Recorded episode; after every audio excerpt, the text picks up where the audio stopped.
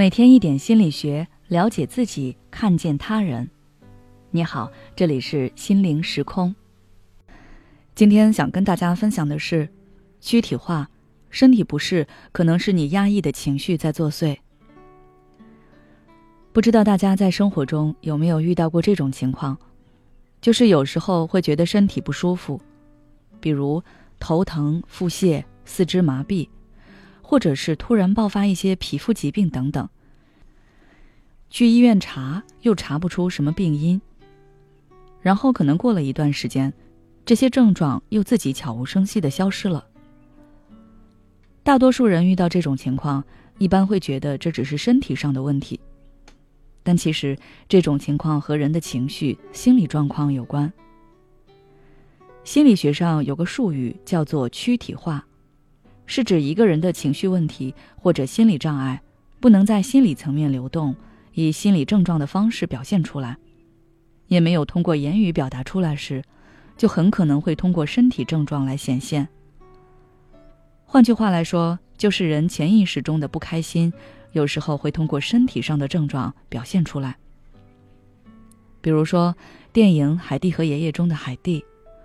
当海蒂被姨妈强行带走卖给富裕人家后，十分想念爷爷，但是因为无法回家，再加上女管家严厉又刻薄，海蒂也不敢表现出自己想家的情绪。于是，这种被压制到潜意识中的情绪，通过海蒂的身体表现出来。海蒂开始胸痛，出现梦游等症状。由此可见，人的感受和身体是联系在一起的。当我们不愿意接纳自己出现的某种情绪时，会下意识地忽略、压制他们，让他们暂时无法显现。有时候，你可能觉得这些被压制下来的情绪已经被消解了，但其实并没有。他们会寻找其他的突破口，在你意识不到的时刻再次呈现出来，而身体症状就是最常见的方式。因此，身体反映的不仅仅是我们的生理状况。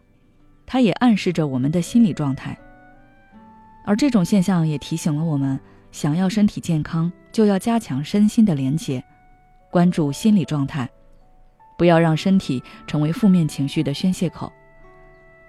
具体该怎么做呢？大家可以参照以下几种方法。第一，主动觉察身体感受。在日常生活中，我们可以通过瑜伽运动或者正念冥想练习来进行身体扫描，觉察身体的感受。这种方式可以很好的提升我们对身体的敏感度，让人更容易进入潜意识，更好的了解自己。不过要注意的是，在进行这些练习的过程中，不要去分析评价你所体会到的感受，也不要增加想象与联想。